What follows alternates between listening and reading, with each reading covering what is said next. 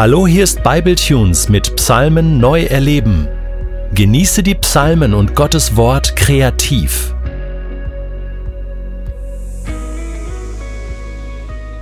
Willkommen in Psalm 9. Der Beter dieses Psalms, also der Psalmist und du und ich, wir stehen jetzt sozusagen vor der Tür dieses Psalms. Ein besonderer Raum erwartet uns.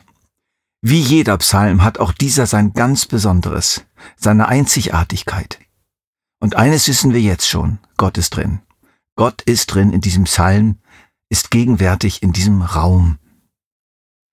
Die Tür öffnet sich vor uns und wir gehen hinein. O Schreck, das ist ja ein Gerichtssaal, hell erleuchtet, du meine Güte. Auf den ersten Blick nicht sehr gemütlich, aber dann fällt unser Blick auf den Richter der sitzt dort vorn, groß, erhaben, strahlend, mächtig, kompetent. Wir können ihn nicht genau erkennen, er ist in einem Glanz verborgen, aber wir spüren trotzdem den Blick seiner Augen. Unermesslich rein, gerecht, wahrhaftig, unbestechlich, gütig, barmherzig, wohlwollend. Wir atmen auf. Hier läuft tatsächlich alles perfekt. Bis in die Knochen spüren wir's. Hier wird wirklich Recht gesprochen. Heilsames Recht. Gutes Recht. Ringsum an den Wänden stehen Beamtete des Richters, die für Ordnung sorgen. Obwohl wir ihre Waffen nicht sehen, ist sofort klar, niemand kann ihnen widerstehen. Jeder Widerstand ist zwecklos.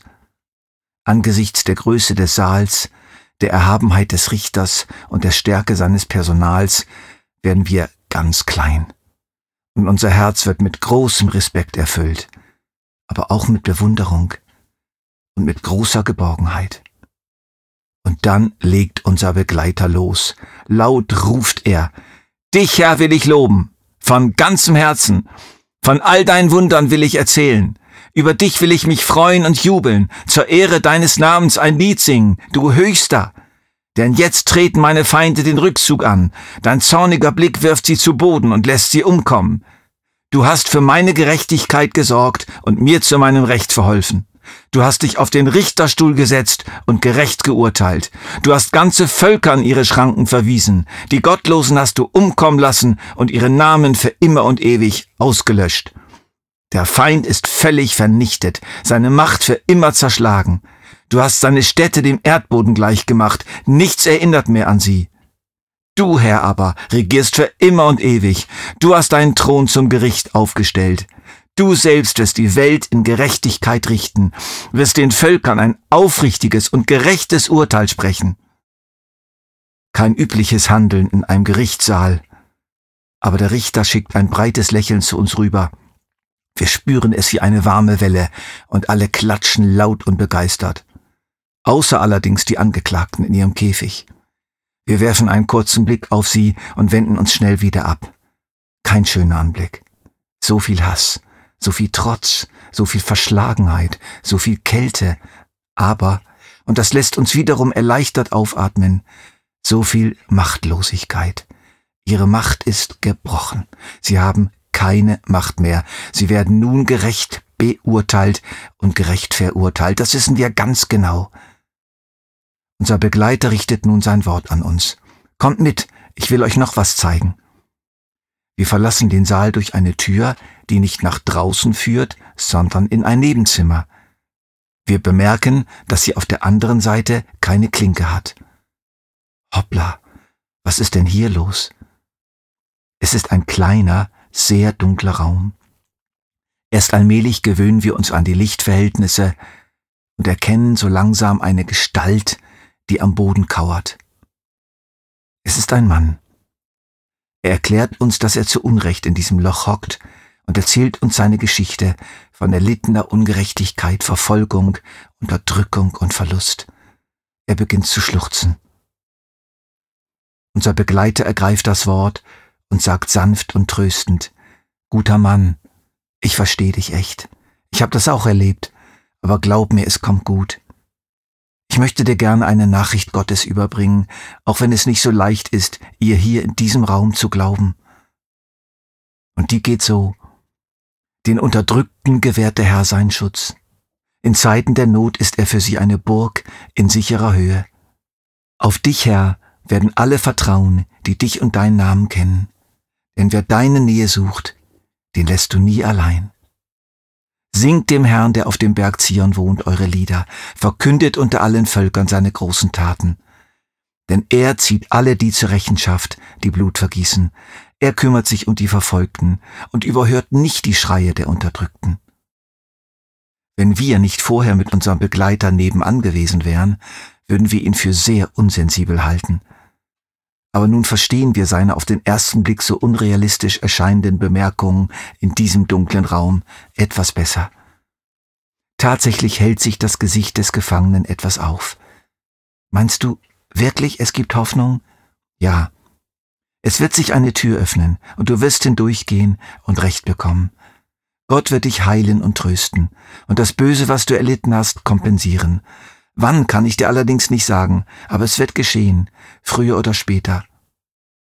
Ja, also dann will ich jetzt versuchen zu beten, hab so lange nicht mehr wirklich gebetet.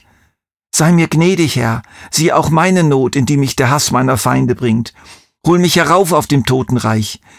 Dann will ich deinen Ruhm verbreiten in den Toren der Stadt Zion. Jubeln will ich über deine Rettung. Und wir sagen laut, Amen. Plötzlich wird es ganz hell und wir finden uns mit unserem Psalmisten draußen wieder in der Sonne. Wir schauen auf die belebte Stadt herunter. Er fragt uns, habt ihr begriffen? Von jeher gibt es diese zwei Räume. In der Welt, aber auch in uns selbst. Der eine Raum zeigt uns die stärkste eigentliche Wirklichkeit. Gott hat bereits viele Male Recht gesprochen, tut es auch heute und wird es in Zukunft Welt und Völker umspannen tun, und dann wird alles recht und richtig. Aber dieser Raum ist für viele verborgen, und vielen geschieht hier und jetzt kein Recht, vielen Menschen und vielen Volksgruppen. Sie sind in ihrem Raum gefangen, sind elend und geplagt. Aber es gibt Hoffnung für sie. Gott ist mit ihnen in ihrer Dunkelheit und hilft ihnen zu überleben und wird sie eines Tages nach nebenan führen, Recht sprechen, Tränen abwischen und nach dem Gerichtssaal mit ihnen zu sich nach Hause gehen.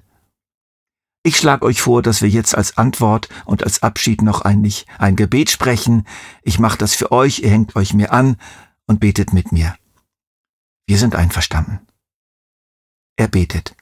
Völker sind in die Gruben gestürzt, die sie für andere gegraben hatten. Sie sind mit ihren eigenen Füßen im eigenen Fangnetz hängen geblieben. Jahwe hat sich zu erkennen gegeben, indem er Gericht übte. Wer Gott ablehnt, der verstrickt sich nämlich in seinen eigenen Machenschaften. Mögen alle Gottlosen im Totenreich enden, alle die Völker, denen Gott gleichgültig ist. Der Unterdrückte aber ist nicht für immer vergessen, und die vom Leid gebeugt sind, müssen ihre Hoffnung nicht aufgeben. Erhebe dich, Jahwe, lass nicht zu, dass Menschen sich dir widersetzen.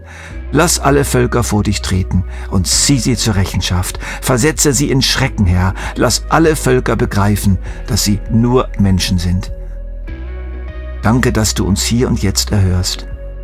Danke, dass die kleinen Tropfen unserer Gebete hineinfallen in den großen Strom der Gebete deiner Kinder in der ganzen Welt und dass der Tag umfassendster und vollständigster Erhörung kommt überbitten und verstehen. Amen.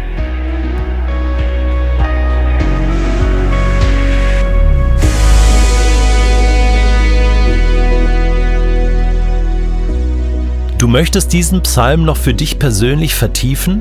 Dann entdecke Makom und der Psalm wird für dich zu einem Ort in deinem Alltag. Makom ist als PDF downloadbar auf bibletunes.de Psalmen neu erleben.